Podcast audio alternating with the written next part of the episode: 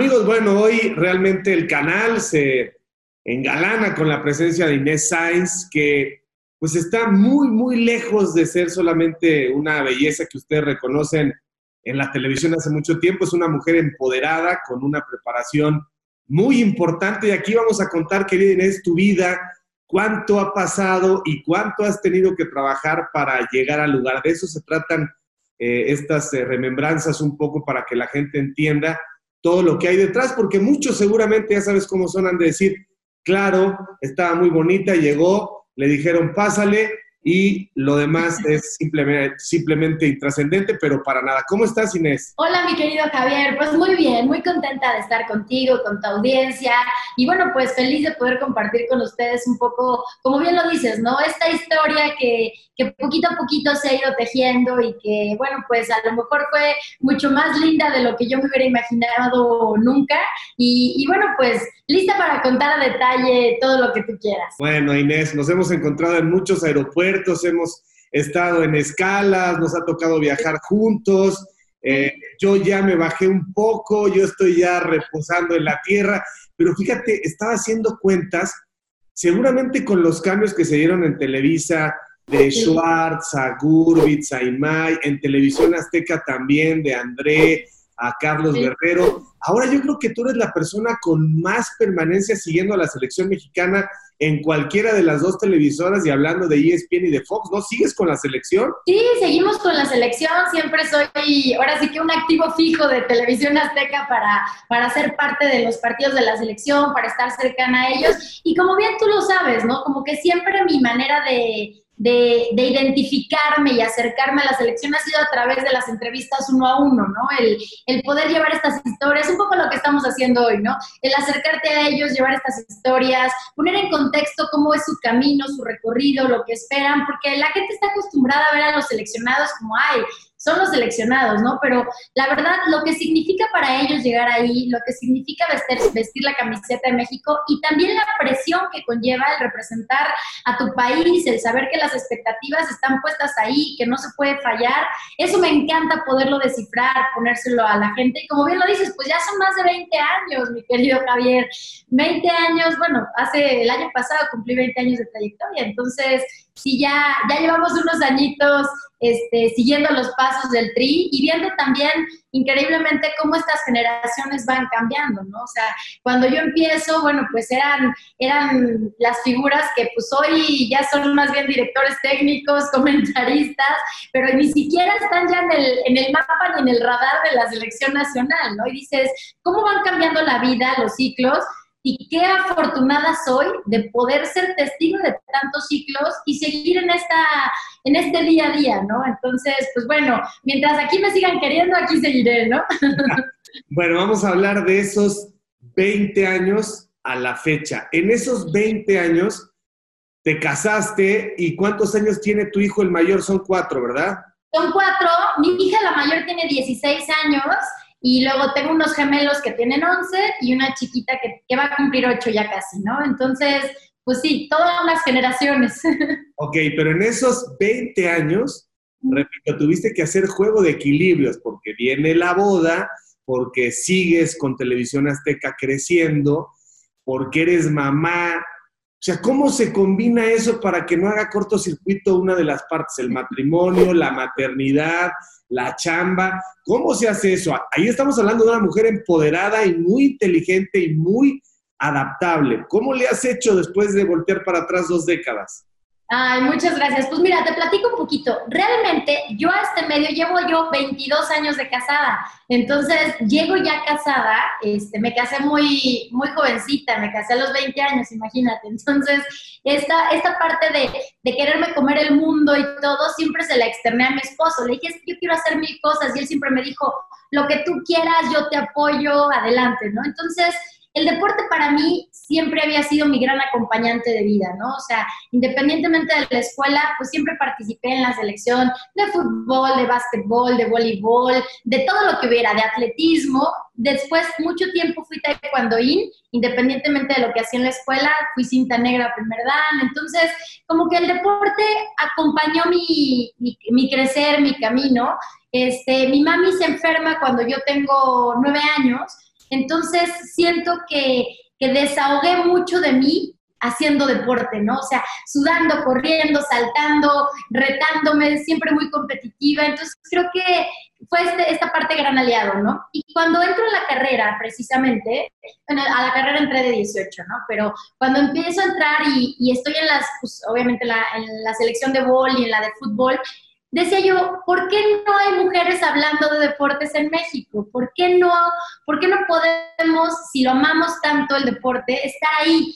Entonces, un buen día se me mete la espinita de decir, yo quiero estar ahí, yo quiero estar, yo veía a los protagonistas, los escuchaba en radio, en ese momento salían también en radio a las 2 de la tarde, me acuerdo que salía de la escuela y prendí el radio y me iba escuchando a los protagonistas. Y un buen día dije, de veras quiero estar ahí, quiero formar parte de eso. Entonces, pues no sabía ni cómo. Yo en Querétaro, pues ahora sí que una provinciana con, con sueño de, de, grandeza, dije, pues voy a ir a, a buscar una oportunidad. Y entonces, tal cual, lo que hice fue, pues decididamente ir a Televisión Azteca, ver cómo lograba entrar. Pues obviamente no es como ahora, ¿no? O sea, no es, ahorita es imposible que alguien que no tenga una, una cita agendada o a qué ir a Azteca pueda entrar, pero ahí, digamos que era un poco más flexible todo, llegué, me pude hacer amiga de la de la entrada, finalmente me dejó, este, posteriormente unos días más tarde, entrar a la hora del programa de los protagonistas, fui al foro de los protagonistas, esperé a que saliera José Ramón Fernández y cuando sale lo abordo le digo, bueno, pues me presento, ¿no? ¿Qué tal, José Ramón? Pues mira, soy Inés Sáenz, yo la verdad es que soy una apasionada de los deportes, me encanta. Quisiera que me pudieras dar cinco minutos para hablar contigo, no sé si hay oportunidad. Y muy amable me dijo, pues si te esperas unas cuantas horas, tengo algo que hacer y antes de irme te recibo. Yo dije, ya estoy adentro, aquí me quedo. y sí, bueno, como unas, no sé, si, si es a las dos de la tarde, tres, a lo mejor a las seis y media me recibió, ¿no? Y me dice, bueno, ¿y tú qué quieres, no? Y le dije, la verdad es que siento que, que, México ya está listo para que las mujeres puedan entrar en el ámbito deportivo. Tú has tenido algunos ejemplos con Estelita de la Torre en, gimnasia como especialista. Siento que llega el momento de, de verdaderamente poder sentar a una mujer en los protagonistas. Y me dice, ¿quieres ser tú, no? Y le dije, sí, efectivamente. Y me dice, ¿y tú qué sabes o qué? Y le dije, bueno, pues es cosa de que me pongas a prueba. La realidad es que para mí el deporte es algo tan natural y tan, tan, tan integral de mi persona que, que creo que podría estar preparada, ¿no? Entonces ya me lanzó unas cuantas preguntas, me hizo cinco, le contesté cuatro. Me acuerdo que la, la última fue así algo como de de los años 60 o algo así. Le dije, bueno, de que nací para acá, por lo menos, ¿no? ya se rió. Y en ese momento, bueno, pues nada más pues fue presentarme, ¿no?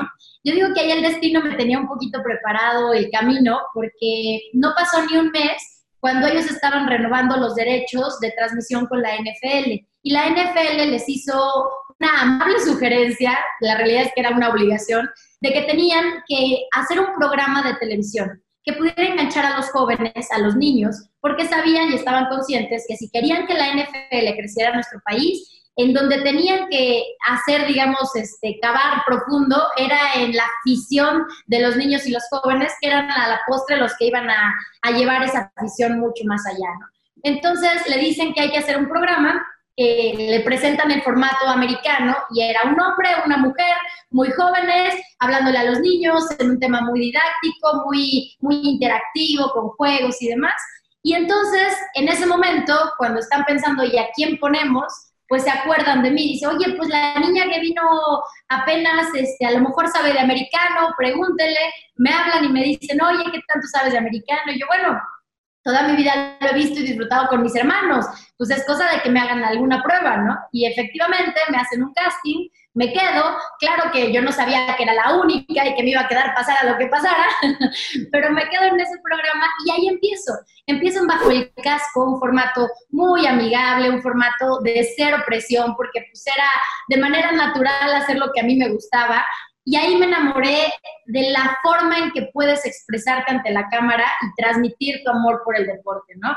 Ahí comienza, digamos, mi sueño. Yo estaba estudiando para abogada también en ese momento y, yo decía, bueno, pues venía los martes a, grabar el programa, el programa salía los domingos Y, cuando empiezo a, entender que verdaderamente es algo que me gusta, también estaba trabajando yo de pasante, de abogada, en un corporativo en, en Querétaro, recién casada, y a la postre me permitieron empezar una maestría al mismo tiempo de la carrera. Entonces, pusieron como muchas cosas, ¿no?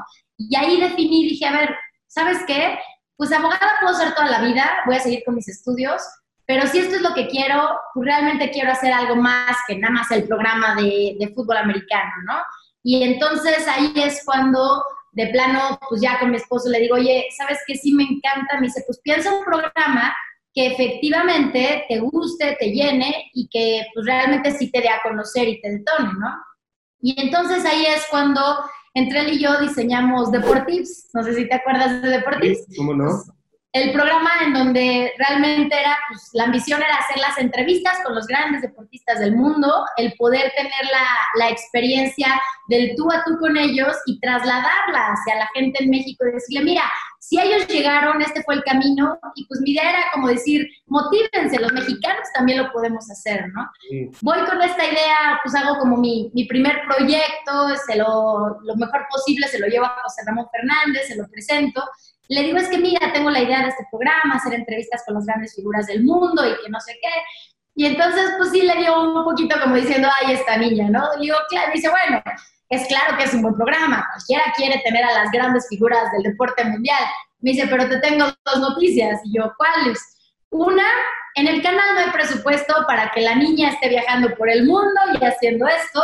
Y la segunda es que pues evidentemente no les interesa a estas grandes figuras el mercado mexicano, jamás te van a dar esas entrevistas, ¿no? Y bueno, pues la realidad es que ahí cuca mi, mi, ¿cómo se llama? Este, mi interés en, en hacer las cosas. Y que bueno, el programa le gusta, tenemos dos temas. Tengo que conseguir dinero para hacerlo y tengo que conseguir las entrevistas. Y realmente a eso me aboqué. A, pues mira, desde la sección amarilla, Javier, así empezando y viendo, a ver, qué tipo de patrocinador creía yo que podía ser, tratando de llegar a ellos. Y una historia bonita de, de, tratar de llegar siempre a las cabezas de alguna manera. Y para no hacértelo tan largo, voy a la gente, con la gente de ventas, me ponen una meta de ventas, de aquel tiempo me dijeron, tienes que vender algo así como 500 mil pesos para que salga tu programa y no sé qué tanto.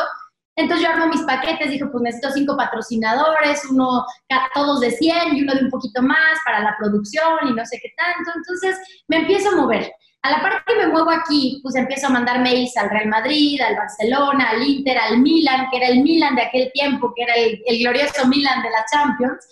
Y, este, y, y siempre la respuesta era la misma, ¿no? De, por el momento, este, no, muchas gracias, te avisamos. Por el momento tenemos muchas solicitudes, no, no, no, no. Y cuando empiezo yo a caminar en cuanto a patrocinios en México, que empiezo a cerrar contratos de mi primera temporada, que empiezo pues a tener ahora sí que con esta ilusión pues contagiaba, porque no tenía ni un demo, no tenía nada, ¿no? Y, pero contagiaba el ánimo a mis patrocinadores, me acuerdo pues obviamente que, que, cerré con Kellogg's, como era un programa muy para niños, yo decía, bueno, pues Kellogg's, después cerré con Telcel, ¿no? Que Telcel tampoco, apenas también estaba agarrando vuelo y apostó por mí con todo, dije, órale, empecé en su momento con Chrysler, con Banamex, y este, y bueno, pues con ella y con Grupo Modelo, evidentemente, ¿no? Entonces, en ese momento, cuando ya tenía yo mi pool, dije, no, pues ya tengo los patrocinadores, pero como sabes, los patrocinadores siempre tienen que utilizar sus recursos en cierto periodo, ¿no? Entonces me dijeron, pues tienes de aquí a X número de semanas para que el programa salga al aire, si no esos recursos pues, los tenemos que mover nosotros para otro lado. Entonces ya me empezaba a comer el tiempo, dije, a ver, ya está ahí, tengo que encontrar la forma de conseguir las entrevistas. Y ahí, ahí mi esposo me dice, a ver, has hecho de todo vía telefónica, mails, lo que tú quieras, es imposible. La única manera de que consigas las entrevistas es que te vayas a Europa y que las gestiones como lo hiciste aquí con los patrocinadores, o sea, así.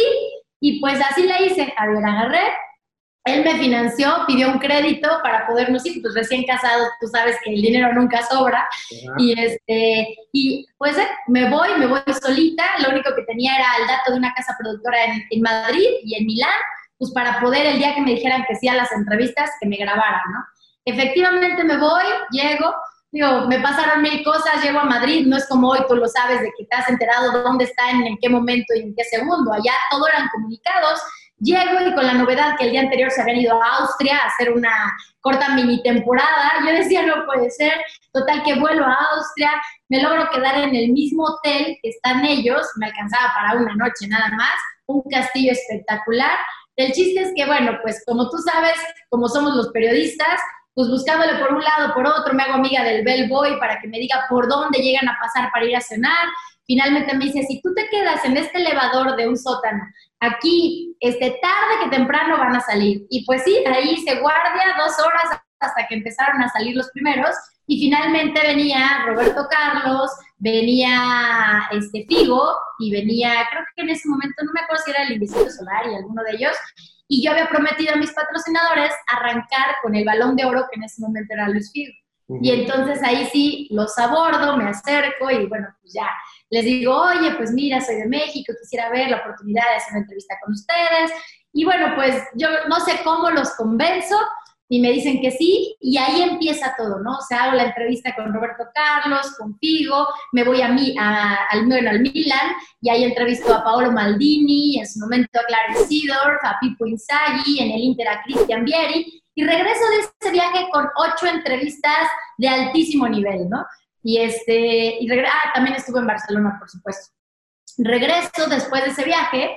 Mi marido había, averiguado cómo se editaba o algo y teníamos un freelance que nos iba a editar el, programa demo. Hacemos el programa demo, el de Luis Figo, por supuesto, y nos vamos a, ahora se pide una cita con José Ramón Fernández, y ahora sí en, el, en, el, en la sala más grande donde todo se vea increíble y todo Llego con él, esto quiero decirte que pasó un año y medio, o sea, todo esto para conseguir los recursos y para conseguir esto pasó un año y medio de trabajo, estaba yo ya terminando la carrera en ese momento, seguía con el programa de americano, pero pues bueno, pues todo en, el low profile, ¿no? Llego con José Ramón, se lo presento, digo, José Ramón, ¿te acuerdas que hace un año y medio platicábamos de un proyecto que me dijiste que era pues muy inviable por esto y esto? Te tengo una gran noticia, le paso los contratos, le dije, mira, aquí está, mi primera temporada eran 16 programas comprometidos ya con, los patrocinadores al precio que me habían dicho, y le dije, y mira, y le pongo el programa y empieza, ¿no? A hacer el programa, no sé qué, y dice, ¿qué es esto? Le digo, es el programa, y era con Luis Figo en ese momento, ¿no? El primero dice, y, y le digo, no, es que lo logré, mira, está padrísimo. Y él tiene una reacción muy contraria a lo que yo esperaba en ese momento. Él, él se enoja me dice que, pues bueno, agarra los contratos y me los avienta en la mesa y me dice que no le voy a venir a enseñar cómo se hace la televisión, que, que, no tenía yo la autorización para estar haciendo por mi cuenta todas estas cosas y que eso no iba a salir nunca al aire y que me fuera. Salgo deshecha, Javier, imagínate, después de que pues, tú crees que vas a llegar con, con tu sensei y te va a decir, wow, está increíble, qué padre de repente salgo y digo, ¿cómo? ¿Cómo no? Entonces llego, pues la verdad, frente a él, claro que no lloré, ni lloraría nunca, ¿no? Pero, pero llego con mi marido y sí llego muy desmoronada y le digo, no puede ser, esto está increíble, ven lo que me dice. Y él, pues sabiamente me dice, a ver, ¿y tú de qué te preocupas? Los patrocinadores son tuyos, las entrevistas son tuyas. Me dice, pues vete con Televisa, si no, o sea, no te van a decir que no. Me dice, aunque yo creo que si Ricardo Salinas lo supiera, no te dejaría ir. Me dice, antes de ir con Televisa, ¿por qué no buscas platicar cinco minutos con Ricardo y se lo expones, no? Y efectivamente, este, pues ya sabes, igual a la, vieja usanza logro que me puedan recibir cinco minutos, por supuesto que él no sabía ni quién era y, este, y pues no era fácil acceder a él, pero, pero me dan cinco minutos. Me presento en esos cinco minutos, le digo, bueno, ¿quién soy? lo que hice, le paso los contratos, le pongo el, demo en la laptop un poquito y él, bueno, ve el demo y dice, ah, muy bien. Y cuando ve los contratos me dice, ¿cómo? ¿Esto lo vendiste por programa durante la temporada? Le digo, sí. Me dice, ¿por qué vendiste esta cantidad? Y le digo, porque en ventas me dijeron que para poder tener mi programa tenía que vender esa cantidad. Y sonríe y habla por teléfono. Dice, ¿cuánto vendemos los domingos a las 11 de la mañana? Que ya le había dicho yo que quería ese horario. Y le dice, no, pues 50 mil pesos, por decirte algo. O sea, la gente de ventas, para burlarse de mí, me había pedido que vendiera 10 veces más de lo que se vendía el programa en ese momento. ¡Wow! y yo no sabía, en cuál, como yo no sabía cuánto valía la televisión, yo salía a vender muy convencida lo que me dijeron que tenía que vender. Y nunca había vendido nada, pero pues yo creo que la ilusión y la pasión. Y cuando lo ve Ricardo me dice, me dice, ¿cómo se llama tu programa? Yo, Deportips. Me dice, habla por teléfono y dice, a partir de este domingo a las 11 de la mañana sale el programa Deportips con Inés, se llama Inés, Inés ¿qué? Inés Sainz, ah, con Inés Sainz, y José Ramón Fernández no lo puede tocar. Es de deportes, pero no va por la fábrica de deportes. Yo les voy a decir con quién va. Muy bien, y en ese momento, un jueves lo, lo vi y el domingo empezó mi programa al aire. Entonces, eso fue una historia, digo, padrísima, porque a mí sí me abrió las puertas deportivas de una manera muy diferente, ¿no? Oye, Inés, pero entonces, a ver, primero, Aquí nos damos cuenta que cuando dices voy, no te paras, o sea, aquí está parte de tu éxito, o sea, eres una mujer de convicciones y le vas buscando, o sea, si se cierra una puerta, vas a buscar otra, si se cierra esa, vas a buscar otro método, ahí está la, la clave de tu éxito. Te lo digo porque, claro, yo estando del otro lado decíamos, wow, llegó una mujer muy guapa, pero que labora muy bien. Entonces, de inmediato en Televisa fue un tema de decir, cómo vamos a lograr esa, eh, digamos, competitividad con Televisión Azteca cuando llegaste. Te volviste un, un issue de la televisión, te volviste un, un, gran factor de competencia con Televisa. Pero lo que, lo que yo quería en este momento reflexionar, pues entonces José Ramón te odió ahí a partir de ese momento y para siempre. No, fíjate que no, porque ahí te va, esto pasa, sale y obviamente pues empieza a hacer ruido, se empieza a generar lo que tú dices, digo, tú tienes la versión del otro lado, ¿no? Yo me la imaginaba, pero tú sí la tienes de primera mano. Y entonces empiezan a darse cuenta que, el factor mujer, patrocinio, deporte, audiencia es un gran mix y es un gran complemento a lo que se viene haciendo. Y ahí José Ramón tiene eh, pues el, el latinado sentido común de decir, a ver, esta niña quiere trabajar, ya demostró que lo va a hacer con o sin mí, y él es el que agarra, me habla un día en su oficina, después de un año y medio de que sí, ¿no? Y que cuando a mí me entrevistaban yo decía, pues agradezco a José Ramón la oportunidad de, estar en su equipo, ¿no? Un poquito, pues queriendo limar lo que yo sabía que estaba complejo. Pero él me llama en el 2004 y me dice, bueno, pues ya sé que tú, aunque uno te diga que no, de todas maneras lo haces, y dice, ¿tienes pasaporte vigente? Sí. Bueno, te vienes con nosotros al equipo de las Olimpiadas de Atenas 2004. Y ahí viene mi gran primera oportunidad de cobertura internacional. Independientemente de que yo estaba haciendo mis entrevistas y que me iba todo a dar como productora independiente y iba haciendo mi camino, realmente cuando entro al equipo de deportes es cuando José Ramón dice, órale, te vienes con nosotros a Atenas. Y esa primera cobertura de Atenas me dijo, ya sé que me vas a decir que te quieres llevar tu camarógrafo y que quieres vender y que quieres todo, dime qué vas a hacer y adelante, ¿no? Y me dio un espacio en el programa estelar, tenía yo mi sección, entonces ahí empiezo y de ahí viene Alemania y pues ya de ahí viene, vienen todo, todas las demás coberturas, me llevan a selección nacional a partir de ese momento entonces fue como, como un caminar que, que ya lo fuimos haciendo juntos y hoy te puedo decir que me llevo muy bien con él y que le agradezco en su momento que me haya puesto trabas, porque gracias a eso hice mi casa productora y yo nunca más solté el hecho de ser productora independiente, ¿no? aún cuando voy a los eventos con ellos y estoy con ellos, yo hago mis cápsulas, se las veo a mis patrocinadores. Mucha gente dice, ¿por qué Inés es imagen de tantas marcas siempre, no?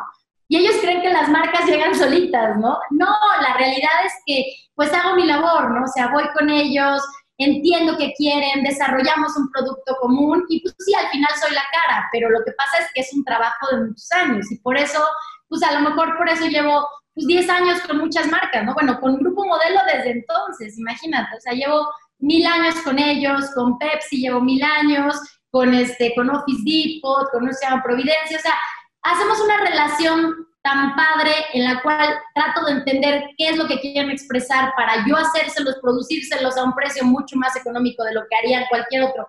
Pero además soy su imagen, que entonces cerramos este 360 y, y, a mí me ha funcionado padrísimo y Azteca siempre me ha dado esa oportunidad, incluso después cuando llega Benjamín al mando, este, pues dicen, a ver, de ahora en adelante los productores tienen que ser productores, vendedores, etcétera, como lo hace Inés Dice, ya no quiero que nada más me traigan programas de televisión diciendo esto va a ser un éxito. No, quiero que me traigan programas ya con un patrocinio afianzado y sabiendo por qué va a gustar a la audiencia y cómo, ¿no? Entonces nos llamamos como pues, productores ejecutivos, vendedores y, y, de paso si somos talentos mejor, pero se abrió el esquema para que lo hiciera más gente, ¿no? Oye, Inés, a ver otras cosas que reflexiono. Bueno, José Ramón ya no le quedó otra, pues porque si el dueño de la empresa está diciendo pongan el programa, más bien a él le convenía ser tu amigo, porque ya tú habías buscado ser su amiga y él había tenido esa reacción. Pero además entiendo que eres muy inteligente y dices, bueno, pues esto así finalmente se da, es un ícono y qué bueno que te incluyó. Ahora, te sirvió mucho la belleza para que Figo te diera la primera entrevista. O sea, tú estabas, has estado siempre consciente de que eso abre puertas, pero una vez que se abre la puerta, tienes que demostrar la capacidad para hacer buenas preguntas, para que Figo le recomiende cuando vea a Zidane, yo la conozco y sí, la verdad es que es alguien que está metido, que está metida en este caso. Y luego yo te preguntaría, estabas consciente obviamente de eso, has estado consciente siempre de que eso abre puertas, pero las puertas que se cierran, o sea, el machismo, el decir es mujer, no va a poder, ¿qué hace la mujer en los deportes? Eso después de 20 años supongo que, que has visto que progresa, que avanza, pero estoy seguro que a la fecha sigues lidiando con eso en una u otra forma. ¿Cómo ha sido el no desesperarte, el no enojarte? Pues porque por tu género en un medio latinoamericano como es el de la comunicación deportiva, se sigue asumiendo que hay, es mujer, no va a saber de deportes. Sí, fíjate que yo lo que más he trabajado a lo largo de mi trayectoria, Javier, y lo que estaba consciente que tenía que alcanzar en algún momento era la credibilidad. Yo dije, a ver, Estoy muy consciente que la gente pues me volteó a ver porque físicamente a lo mejor llamé la atención y porque qué hace una mujer en deportes, como bien dices, ¿no? Eso te abrió, me abrió la puerta, pero eso solo me abrió la puerta. Mujeres guapas, ¿cuántas no han pasado por Televisa? Muchísimas, ¿no? O sea, mucho más de las que nos podemos acordar realmente, ¿no? Entonces yo sabía que simplemente era, pues en el momento, el, la llamaradita de decir, ay, mira, llama la atención, pero lo demás y lo que me iba a permitir quedarme mucho más años era llegar a tener credibilidad. Que los hombres me aceptaran, para mí era muy importante. ¿Por qué? Porque marcaban la tendencia de si, si este camino lo íbamos a poder recorrer las mujeres o no, era una realidad. Entonces, la audiencia empezó a pedirme y eso empezó a abrirme mucho más caminos y muchas más oportunidades.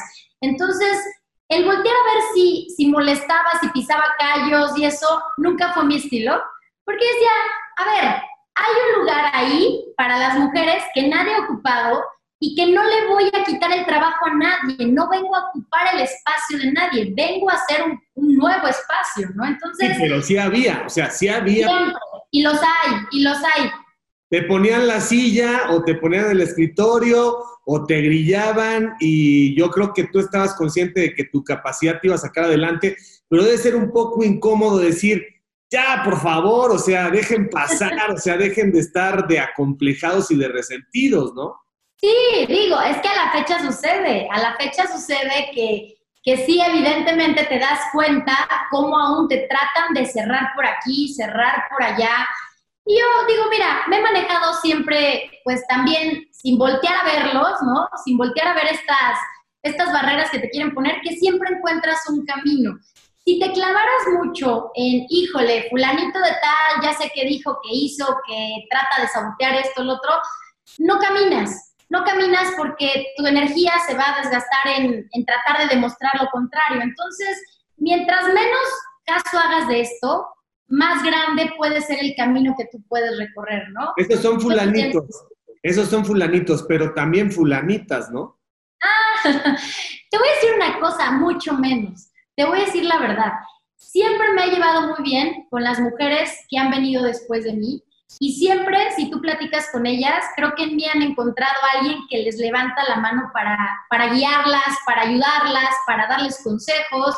Incluso las mismas de Televisa, pues coincidimos en varias campañas y platicábamos y yo trataba de decirles, búsquenle por aquí, o sea, yo sí soy muy consciente de que mientras más mujeres seamos, más fuertes somos. ¿no? A mí no me interesa estar en solitario, porque digo, ¿para qué? Si la audiencia es grande y somos más. Entonces, yo sí volteo a ver y digo, qué padre que podamos ser tantas. Después entendí que hay, habemos dos tipos de mujeres en el ámbito deportivo, ¿no?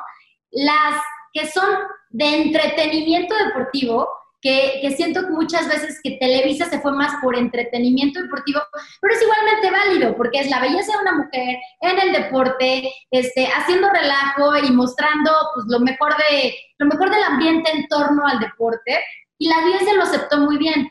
Y habemos quienes nos vamos más por el corte de periodismo deportivo, que nos gusta más meternos a, a lo duro del deporte, a, a, la entrevista, a la cancha, a conseguir este, corriendo pues, en el Super Bowl la, la entrevista final, el análisis, que te permiten hablar, analizar y decirlo, ¿no? Entonces, creo que estuvo bien porque ustedes en este ejercicio de buscar una réplica en Televisa, crearon un nuevo concepto, que era el entretenimiento deportivo femenino, ¿no? Y hoy en día, si tú lo ves, o sea, como que está muy claro, ¿no? O sea, en Azteca estamos un poquito más por el periodismo, en Televisa está un poco más por el entretenimiento, en Fox es más el entretenimiento, en ESPN es más el periodismo, ¿no?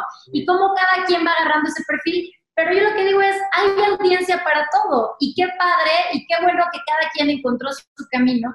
Pero las mujeres, volviendo al punto, yo te puedo decir que por lo menos de dientes para afuera, y yo siento que sí, sinceramente, todas, cuando yo las veo, todas siempre llegan y me reconocen, Inés, por ti, por ti quise ser periodista, por ti quise estar en esto, es que tú qué bárbara, me has inspirado muchísimo, o sea, son bien lindas, son bien lindas y yo lo único que puedo hacer es pues tratar de pasarles mi experiencia, darles el mejor consejo y decirles bienvenidas todas las que quieran, ¿no? Entonces creo que eso cuando, hay, cuando a lo mejor a, veces empezamos con alguna rencilla de que pues, sentían que nos ponían frontalmente a competir, que si una era más guapa que si la otra y que si esto si lo otro, en el momento en que nos conocíamos siempre era, esto es, somos, somos colegas y, hacemos más fuerte el medio y ya está, ¿no? A ver, Inés, eh, taekwondo, abogada, eh, me imagino que eras de esas niñas en la primaria que ¿Quién quiere hacer esto? Yo. ¿Quién quiere el deporte? Yo, maestra, la primera en participar. O sea, eres una mujer eh, que le mete mano a la vida, o sea, que no ve la vida pasar, sino que se implica, se compromete.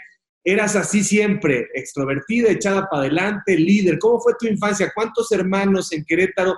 ¿A qué se dedicaban tus papás? ¿Cómo, ¿Cómo recuerdas esos años? Pues mira, yo tengo tres hermanos hombres, eso tuvo mucho que ver. ¿No? Porque pues ellos muy deportistas y pues yo si quería formar parte de esa pandilla tenía que estar en el deporte, ¿no? Era ya... No, la de medio. O sea, uno más grande, después tengo un gemelo, que somos hombre y mujer, y luego uno más, uno más chico, ¿no? Pero pues además viví en una, en un, como en un rancho afuera de Querétaro, o sea, iba a Querétaro a la escuela, pero pues regresábamos en la tarde de actividades y era estar con mis hermanos y nada más, no es que tuviera chance de interactuar con más niñas, ¿no? Entonces, creo que eso me forjó mucho el carácter de saber entender el pensamiento del hombre, cómo analizan el deporte, cómo lo ven, y pues que fuera parte de mí, ¿no? Yo, la realidad es que me sentía mucho más cómoda siempre platicando con hombres que con mujeres. Las mujeres me costaban un poquito más de trabajo porque pues nunca fui de muñecas, nunca fui de, de cosas femeninas, incluso mi mamá se, se, preocupaba, me decía, es que eres muy marimacha, o sea, no, eres como, como un niño más, ¿no? Pues sí, una salvaje, jugaba fútbol durísimo, me acuerdo, o sea, teníamos pleitos en, los, en el fútbol y, y era pleito casado y pues ahí va yo, ¿no? O sea, muy brava, muy de temperamento en esa parte, y, y, mi mamá, mi mami, te digo que se enfermó cuando yo tenía nueve años de esclerosis múltiple. La esclerosis múltiple es una enfermedad degenerativa que va haciendo que en el cerebro la mielina se desgaste, que es lo que hace que las neuronas puedan transmitir correctamente la señal a todo tu cuerpo. Y el desgaste que va teniendo es que poquito a poquito se va a ver más mermando, ¿no? Ella empezó no pudiendo caminar bien, después sus manitas, y bueno, teniendo varios temas. El caso es que, como no se sabía bien qué era lo que tenía mi mamá, yo tuve como mucha ausencia de mi mamá durante la etapa de adolescente, ¿no? O sea, de los 10 a los 14, pues, mi mamá estaba en estudios, mi mamá estaba en muchas cosas, Y yo creo que ahí me forjó mucho el carácter de ser independiente. Era yo, me levantaba yo en las mañanas, les hacía el desayuno a mis hermanos, los levantaba para que fuéramos a la escuela, regresábamos y hacía todas las tareas con el chiquito y me encargaba de que todo funcionara. O sea, como que siempre agarré muy, muy chiquita mucha responsabilidad y me gustó, me sentí cómoda con ello, ¿no? Y es que, bueno, ya después mi mami, cuando ya entienden de qué se trata y que pues esto es un proceso que nunca va a parar, este, pues ya como que regresa a, retomar el rol de, de, mamá, pero pues se encuentra con una niña de 14, 15 años que maneja la casa, que se encarga de todo, que le va muy bien en calificaciones, que pues estaba yo ya muy en mi rol, ¿no? Ahí choco mucho con ella, ahí choco mucho con ella, con esta parte de que yo ya no quise soltar el liderato, ¿no? Porque pues así como dije, oye, ¿cómo? Si yo ya lo tengo, ¿no? Sin darte cuenta inconscientemente.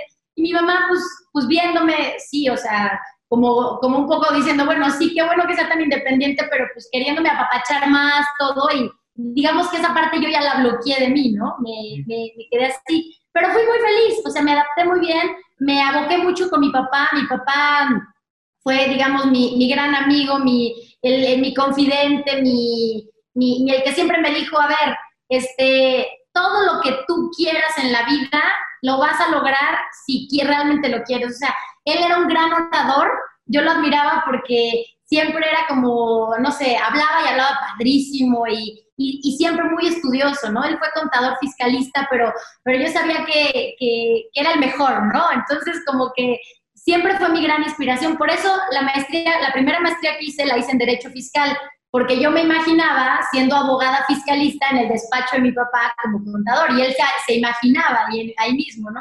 Después, pues la vida me fue llevando a lo que te platiqué. Pero, este, pero, pero entonces mi vida fue, ahora sí que fui muy masculina en mi, en mi entorno, ¿no? Mi, mi mundo era mi papá, mis hermanos, mi mamá sí, pero diferente, ¿no? Y ya después mi mamá entendió el rol de que pues, yo era más bien cuidadora, que no necesitaba que me cuidaran tanto y me convertí en cuidadora de ella hasta el último día de sus días, ¿no? O sea, como que entendió. Empecé con Héctor, mi marido, en prepa, yo de 17 años, él me lleva 9 años, entonces, pues 17, 26, hubo muchas rencillas en la casa, porque pues como alguien tan grande con una niña, y ya sabes, pues bueno, mil cosas, me terminó un día mi papá corriendo de la casa, porque me decía que no podía ser novia de Héctor, que no podía, y yo pues estaba enamoradísima, y yo como que no, y entonces un día le dije, papá, es que necesito ver a Héctor, porque llevaba yo dos meses sin verlo porque no me dejaba, no, no te dejo, no te dejo, y me escapé, fui a verlo, regreso esa misma tarde, o sea, la verdad todo muy, muy, muy sano y muy inocente, regreso y me dice, pues desde mañana te buscas dónde vivir, y a mí no me lo decían dos veces, y al día siguiente me fui, con una amiga de la, de la universidad, pues intentando ver cómo, cuidando las formas, pues siendo provinciana no íbamos a quemar la reputación de ninguna manera. Y, este, y al final mi papá después de un mes regresa por mí y me dice, no puedo, regresa a la casa, por favor, este, bienvenido Héctor, si es lo que quieres, adelante. Y entonces como que me empeciné y pues finalmente me dijo, bueno, pero no te, tenía 19 años, me dice, no te cases todavía, porque Héctor me decía, si ya te corrieron de la casa todo, pues ya nos casamos, ¿no? O sea, como que él decía, ya, ya, ya era un hombre hecho y derecho. Y, este, y mi papá, por favor, un año más, regálanos un año más de estar contigo, no sé qué, y pues bueno, así fue. Entonces creo que desde chiquita tuve este carácter de, de pues sí buscar lo que quiero, muy convencida de, de que lo que quería había que luchar por ello y que nadie me iba a decir que no a lo que yo quería, ¿no? Para bien o para mal, eso fue lo que me forjó, ¿no? Oye, ¿y por qué, por qué en un rancho, o sea, tu papá contador, pero, ajá, ¿por qué en un rancho? ¿Por qué en un rancho? Porque fíjate que vivíamos en, o sea, yo originalmente nací en México, pero pues nada más, mis primeritos años de vida. Mi papá trabajaba aquí con Bayeres, precisamente aquí en México, y pues era como mano derecha de Bayeres, tenía un ritmo de vida aceleradísimo y un día decidió, dijo, me estoy perdiendo la vida de mis hijos, no quiero, renunció y nos fuimos a vivir a Querétaro. Y en Querétaro, él, pues, digamos que vivir afuera de Querétaro se le hacía muy común, pues, las distancias, ¿no? Pero entonces nos fuimos, consiguió ahí un terreno muy lindo, que era muy grande, muy amplio, y ahí hizo la casa. Pero esto estaba a 20 minutos de Querétaro, que para, para ese tiempo era lejísimos, ¿no? Para el, para el chilango no, pero para el queretano sí. Después entendimos que era un micromundo, ¿no? Eras como Heidi, o sea, tenían animales y todo. O sea, Yo tenía, mira, te platico todo lo que había en mi casa. Mira, había venados, borregos, obviamente perros, gatos, halcones, este, gallinas, había pavos reales, había caballos, todo eso, o sea, yo mis tardes también pues era irme a montar con mis hermanos, pero no te imagines en mi caballazo, o sea, montar de rancho tal cual, ¿no? Así, así pues bien, en realidad, hice de todo, entonces pues sí, mi vida era, pues ve y, ve por los huevos de las gallinas, ¿no? Porque pues ahí, ahí se daban, ¿no? Y, y, este, y con los venados, pues era padrísimo, porque pues ahí estabas este, con, con los venaditos, o sea, de todo, había tortugas, gatos, todos los animales que pudieran caber en mi casa, ahí había, ¿no? Entonces, pues como bien diferente a lo que han vivido hoy en día, por ejemplo, mis hijos, ¿no? Oye, Inés, ¿y tus papás viven? No, los dos murieron.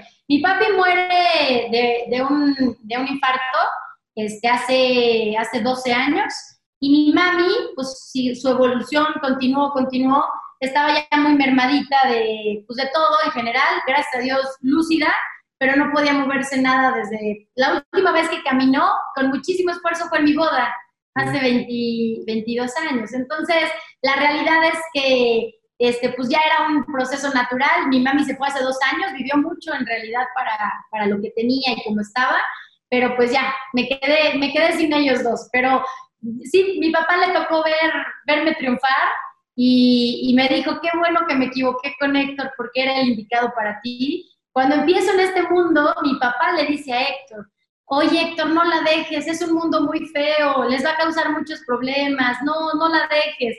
Y mi marido le decía, señor, ¿usted sabe lo que es decirle no a Inés? me dice, a mí no me queda más que apoyarla, que haga lo que quiera, entiéndame, yo voy a estar a su lado, pero la tengo que dejar que haga lo que ella quiere hacer, ¿no? Y posteriormente también lo decía mi papá, decía, ay, es que Héctor supo entenderla y apoyarla, y estaba muy orgulloso y muy contento. Entonces, gracias a Dios me tocó, me tocó ver cómo mis papás pues, se sentían orgullosos y contentos de lo que habíamos logrado, ¿no? ¿De qué edades murieron tus papás? Pues jóvenes, mi papá murió de 63 y mi mamá de 67. ¿Y conocieron a sus nietos, tuyos o de tus hermanos? Mira, mi papá conoció a mi hija más grande y conoció a otra nieta y mis gemelos estaban recién nacidos cuando él, cuando él se fue, tenían ocho meses, nueve meses, entonces nada más, pero mi hija, bueno, mi papá cuando conoce a mi hija yo lo que nunca en su vida de cambiar pañales, de hacerse cargo, o sea, era como él era muy, pues muy machista, con un pensamiento más machista, este, con mi hija fue todo lo contrario, era tráemela, yo la cuido cuando decía yo de viaje, que salía de viaje, tráemela, pero mándamela sin nana, yo me hago cargo, porque mi mamá no se ponía, yo me hago cargo de ella completita, y de verdad se, se abocó a su nieta de una forma, era su vida, el día que nació me, escribió un mensaje, me decía, no sabes lo que me has hecho al ser abuelo, soy el más feliz del mundo, se transformó por completo. Entonces, lo vivieron, lo gozaron y mi mamá, pese a la carencia que tenía de poderlos abrazar, cargar, ser la abuela consentidora, tenía una paz y un, y un amor que transmitía por los ojos que mis hijos desde que nacieron siempre la adoraron, ¿no? Siempre eran manis, ellos sentían su cariño y su amor sin necesidad de más, ¿no? Jugaba mi mamá, dominó con María con enseñarle le decía, ahora esta ficha, con los ojos, ¿no? Y pasaban horas y le contaba, entonces creo que todos se encuentran esa forma. Y la realidad es que a mí mi mamá me marcó mucho para bien, porque independientemente de todo como fueran las cosas, la manera en que ella acepta su realidad de vida me hace ver que, no hay nada en el mundo que, con buena voluntad no pueda superar, ¿no? Mi mamá jamás se quejó de su enfermedad, jamás dijo por qué me tocó a mí, jamás estuvo de mal humor por su enfermedad.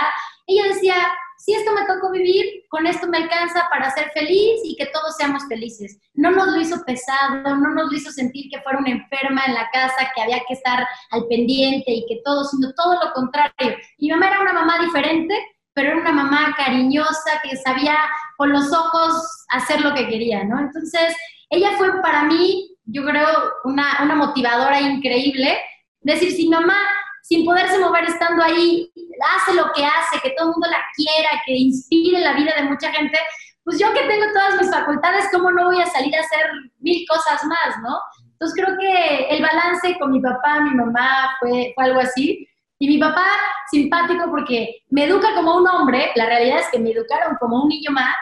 Y cuando empiezo con todo esto queriéndome comer el mundo, me decía, Inés, no, espérate, este, ¿por qué no piensas mejor en tu casa? Y le digo, papá, tú me educaste como a mis hermanos, me educaste igualito, idéntico, no me pidas ahora que me quede en mi casa de, de, ama de casa porque yo respeto mucho que lo hagan, pero no puedo, yo no soy así, yo necesito trabajar, necesito, ya nada más se reía, ¿no? Pero pues sí, aunque él pensaba que las mujeres eran más de su casa y todo, la realidad es que me educó como a mis hermanos exactamente. Entonces, pues no podía pretender que no saliera yo a querer hacer lo que quería del mundo, ¿no?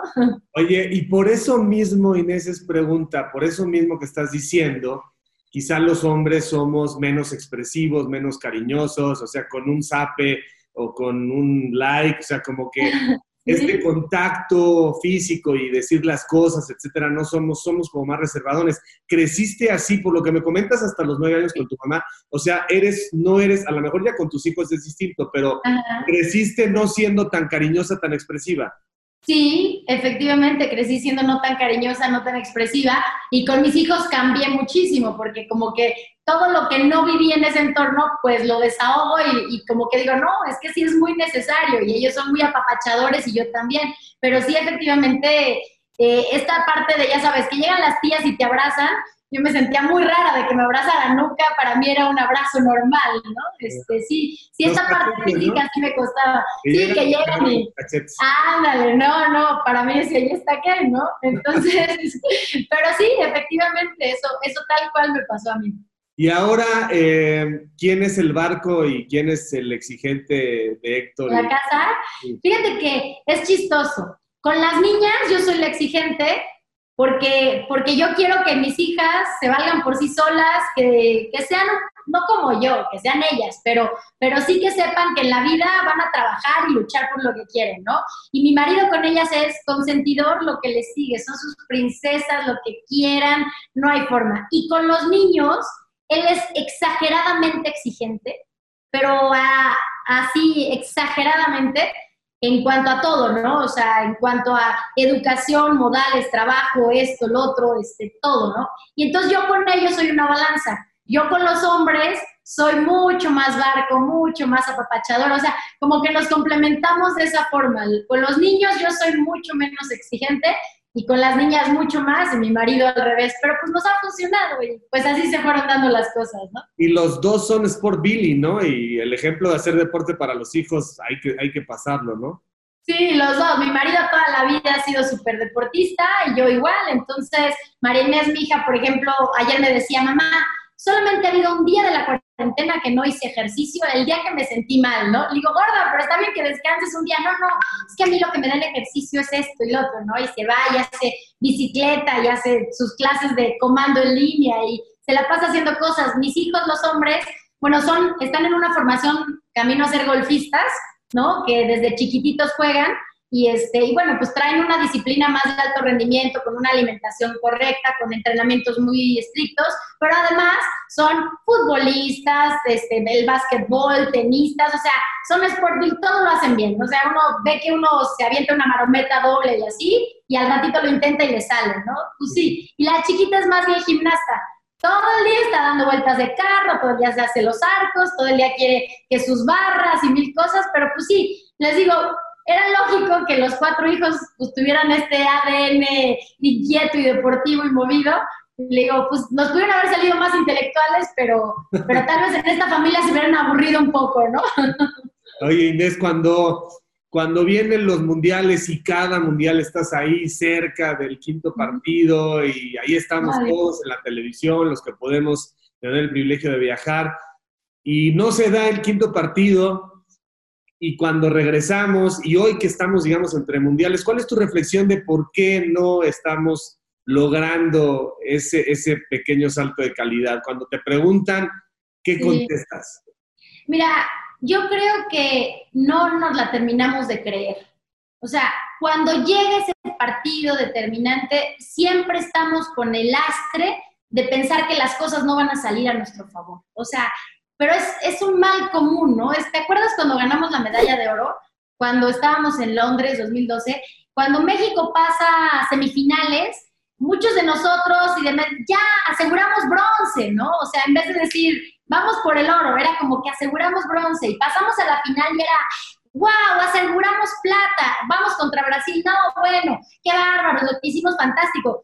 Ellos sí se la creyeron, ellos sí se la creyeron que pueden ganar la de oro, pero nosotros ya hasta los habíamos justificado de no llegar, me explico, ya hasta teníamos esta parte de, lo que hicieron, wow, bueno, van contra Brasil. Brasil, el único trofeo que les faltaba en ese momento era el de los Juegos Olímpicos. Ya después lo tuvieron en Río, pero en ese momento no lo tenían. Y estaba Neymar y estaban todos, ¿no? Entonces, este, creo que eso nos ha faltado. Estos jovencitos nos demostraron que sí, pero, pero de ahí en fuera, pues a nivel selección mayor, yo estoy convencida que es un lastre tradicional que traemos y que no somos capaces de creernos que somos que, lo, que lo logramos, ¿no? O sea, lo vimos ahorita, ahorita en, en, Rusia, ¿no? O sea, ¿cómo pierdes este, eh, la oportunidad de quedar de líder de grupo, ¿no? O sea, ya le ganaste a Alemania, ya, y, y el partido en teoría que no debías haber perdido, sentir que llegas como con, con no ganas de, de, de, sacar este, este resultado y después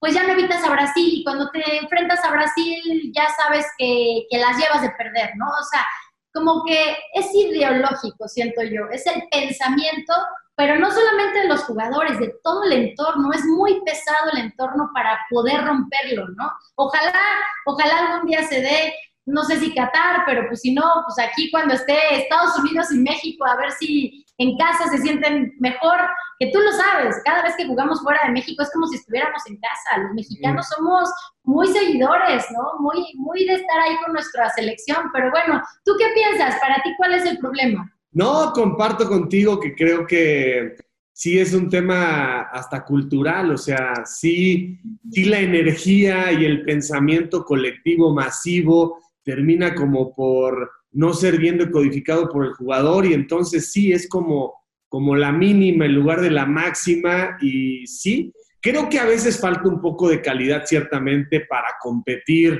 ya en semifinales porque pues si ves hombre por hombre a los italianos en ese momento, eh, X mundial o a los brasileños o a los argentinos, dices, ay, pero cuando ha habido más o menos el mismo talento, sí esa parte de, de no confiar, ¿no? Por ejemplo, el gol de Maxi en el Mundial ese que le meten Osvaldo, ahí Una genialidad.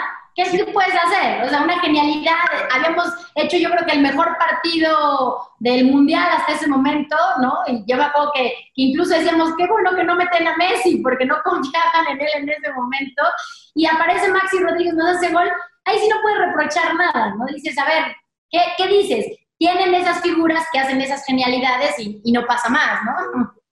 Oye, ya para terminar y agradeciéndote muchísimo, Inés, ¿en algún momento eh, Televisa quiso llevarte? Sí, sí, en algún momento tuvimos algunas pláticas, sobre todo cuando, ves que hubo varios cambios en Azteca, después de que se fue José Ramón, que entró Pablo Latapí, después Niño de Rivera, o sea, como que había muchas cabezas, pero nadie ataba, ¿no? Era un momento en el que todo el mundo tenía incertidumbre, no sabías hacia dónde ibas, hacia no. Para mí siempre ha sido muy importante seguir con mi programa Ancla en el programa, porque finalmente lo que gane uno no de comentarista es ok, pero para mí mi ingreso fuerte siempre vino de mis producciones, ¿no? Y además tengo una estructura con la cual tengo que continuar.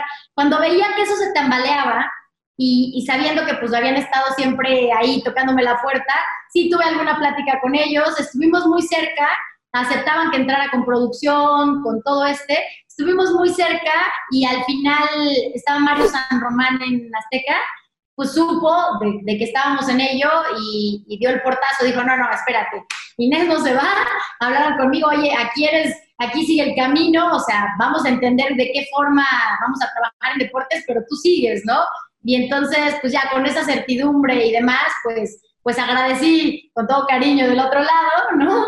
Pero pues ya, la verdad es que Azteca conmigo siempre ha sido extraordinario. Me han dejado crear lo que yo quiera, o sea, todas las secciones que tú ves mías, en, Rusia entregué 360 secciones producidas para, para eso. Dejen hacer lo que quiera, que las venda, que haga, que tenga el contenido que quiera, me dejan crear, me dejan ser. Entonces, pues no tengo más que agradecimiento, ahorita tengo un contrato por siete años más, entonces, pues tienes la confianza, tienes el cariño, te dejan trabajar, pues, ¿qué más se le puede pedir a la vida, no? Y también ESPN o Fox y de fuera, o sea, internacionalmente has tenido ofertas. No, no, no vería yo por qué no Azteca te dejaría trabajar con ellos y no sé, con, con la BBC. Sí, de hecho he hecho cosas, por ejemplo, estuve con Vince Sport cuando abrió Vince Sport en Estados Unidos, entonces los fines de semana me iba a Miami y estaba, eh, familiarmente se me complicaba, ¿no? Porque ya de por sí trabajaba muchísimo de lunes a, viernes y el fin de semana era muy de mi familia y aceptar esto,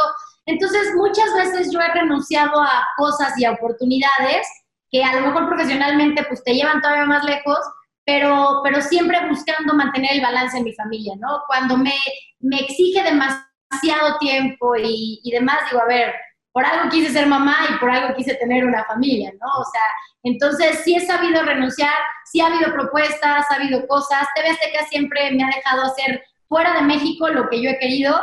Cuando han sido los, los, pues, los mundiales y todo, mis, mis cápsulas las comercializo y las, y las vendo y salen en diferentes partes del mundo este, normalmente a través de medios digitales, ¿no? Por ejemplo, en las últimas de, de Rusia pues, se vieron en casi 190 países, todo a través de medios digitales, pero me permiten hacerlo. Entonces, sí, sí tengo la puerta abierta. Lo único es que también me encanta México, me encanta mi vida aquí, mi marido tiene aquí sus negocios. Hay veces que, que tienes que tomar una balanza de, de, exactamente dónde quieres estar y no, no por algo poder poner en jaque la vida de todos los demás, ¿no? Dos últimos temas ahora sí te prometo, Inés. Eh, ah, te metiste ahí en, en un tira-tira con, fue con la primera dama, bueno, no le gusta que le digan la primera dama, pero no, o con Tatiana Cloutier, o con quién fue ah, este tema. ¿Y, ¿Y, qué sigues pensando? ¿Qué sigues pensando de la 4T?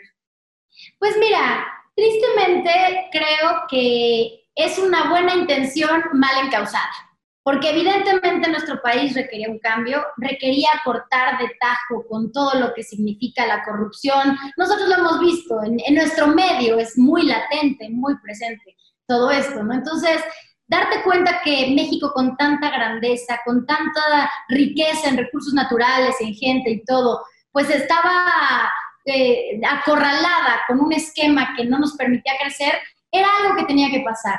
Sí, pero no como está sucediendo, ¿no? O sea, sí se necesitaba una transformación y me encanta la palabra transformación porque eso es lo que hacemos nosotros todos los días, pero tristemente creo que está muy mal encausada. Va en un camino hacia donde no tendría que ir México, no va hacia un proceso, un proceso de, de regeneración positiva, sino vamos en una, en una, en una retrospección eh, a nivel país Creo que cada día, si las oportunidades eran difíciles para los jóvenes, hoy son más difíciles. Cada día se valora menos el trabajo de la gente, se malpaga. ¿Por qué? Porque hay tanta oferta de todo, porque no hay realmente oportunidades de crecimiento. Tú lo sabes en nuestro medio, gente súper capaz, todo, que gana muy poco, que gana muy poco porque muchos están ahí expectantes de poder hacerlo. Entonces, creo que esto nos, nos, está, nos está dañando mucho como país. Sí, yo tal, tal vez siempre he pensado que el capitalismo nos puede llevar a, a ser un, país de primer mundo y, el capitalismo bien entendido realmente creo que es lo que, lo que funcionaría en un país como México, con la gente que somos empresarios naturales, creamos nuestros propios empleos, nosotros mismos sustentamos un, un, una sociedad y un movimiento. Entonces, Creo que lo que hoy en día estamos viviendo es muy triste, está muy mal encausada la ideología. Yo claro que creo que las diferencias se tienen que acortar, por supuesto que se tienen que acortar, somos uno de los países que tienen más diferencias sociales, económicas, y eso es muy triste pero no se tiene que acortar para que todos estén mal, se tiene que acortar para que todos puedan estar bien, ¿no? Entonces, creo que hacia allá es donde hay que trabajar, donde hay que, donde hay que apoyar, los recursos se tienen que, que precisamente poner en educación, en oportunidades, en generar trabajos mejor pagados, pero no en, en, en cobijar a un núcleo que cree que las cosas le tienen que llegar por sí solas, ¿no? Tienes que darles la forma en que ellos salgan a buscarse la vida, que además eso es muchísimo más dignificante y muchísimo más satisfactorio personalmente que el hecho de, tratar de cobijar y, si te doy esto, te, que te quedas contento y nada más, ¿no? Creo que fomentan el conformismo de la gente para vivir mal en vez de fomentar la creatividad y el deseo de la gente de vivir mejor con su trabajo, con sus medios y dándole grandeza al país, ¿no? Y bueno, pues las diferencias o no que hayan sido en su momento, yo la realidad no lo tomé como tal, porque yo fui a la saga de Adela, y este, la, la, entrevista la editan, la editan, la editan, como siempre han querido editar todo para, pues para sacar ciertos, pues ya sabes, ¿no? Atas aquí, atas allá, y, si te, y si te robas toda la fracción completa, pues obviamente es un sentido muy distinto. Cuando se da este tema con Tatiana, yo solamente la cuestiono, porque pues su papá había sido uno de los grandes este, fundadores del PAN y, y todo su movimiento, y fuimos admiradores de él, y decía, yo, le, yo la cuestionaba, con esta ideología que hoy estás defendiendo, no traicionas un poco la esencia de lo que eras, ¿no? Y, siento que sí se molestó, se enojó, lo que tú quieras, y empezó a alegar mil cosas absurdas que yo decía, bueno, está, ¿por qué de esta forma? Y incluso el otro día puse yo un Twitter y ella, ah, porque cuando dije, a ver, en vez de estar pensando los diputados en cómo tienen más beneficios, ¿por qué no se ponen a trabajar en lo que está ocurriendo hoy en día en el país, no? Y ella dijo, esto existe desde antes. Sí, pero no se tenía que aprobar en este momento una reforma para que tuvieran aún más beneficios, ¿no? Entonces, no sé, lo tomó ahí como personal, cosa que me tiene sin cuidado porque yo sigo haciendo lo mío, pero creo que no tenemos por qué callarnos, tenemos que seguir hablando, tenemos que seguir opinando y si los líderes de opinión se sienten intimidados, pues ¿qué va a hacer de nuestro país, no? Cada quien tiene el derecho de expresarse libremente, de pensar, de tener sus propias ideologías. Yo respeto a la gente que las tiene y lo único que se, piensa es que respeten lo que, uno, lo que uno siente y uno piensa, ¿no? Más allá de ahí, pues si no, no sería una democracia. Claro, claro, las opiniones de todos son perfectamente válidas y hay que respetarlas, coincidamos o no. Así es que me parece que desacreditar a cualquiera es parte de un juego perverso en el que no podemos los ciudadanos eh, bajar las manos. Se trate de quien se trate. Muchas gracias, Inés. Al contrario. Eres la comentarista todoterreno, 4x4, incomparable, donde Inés Sáenz apunta para consolidar un proyecto, normalmente se realiza. Y bueno, pues tienes que estar, mi querida Inés, muy agradecida con una familia perfectamente establecida, sanos y bueno, con la satisfacción de proyectos realizados. La verdad es que cuando volteamos para atrás tenemos que estar muy agradecidos con lo que nos ha dado la vida. Mi querida colega, muchísimas gracias por tu tiempo. Ay, gracias. Mi, mi respeto y la verdad es que has hecho un camino que, que estaba con la hierba muy crecida, en tierra inhóspita, y pasaste con tu tractor y mira, crecieron semillitas y ya crecieron las frutas y crecieron las plantas, mi querida Inés. Eso es obviamente en el tiempo, es lo que queda de los legados de las personas. Muchísimas gracias. Muchas gracias a ti, Javier. Ha sido un placer. Ahora sí que reencontrarnos a través de este medio y ojalá que cuando todo esto pase nos vayamos a tomar un café, que siempre es una dicha platicar contigo. Claro que sí, Inés. Muchas gracias y saludos a Héctor, por favor. Claro que sí, mucho éxito por allá también. Gracias. Así que camaradas, por favor, no dejen de seguirme a través de todas mis redes, de suscribirse a mi canal, dale a la campanita, dale like. No te olvides de dejarme tus comentarios, yo mismo estaré respondiendo. Cambio y fuera, camaradas.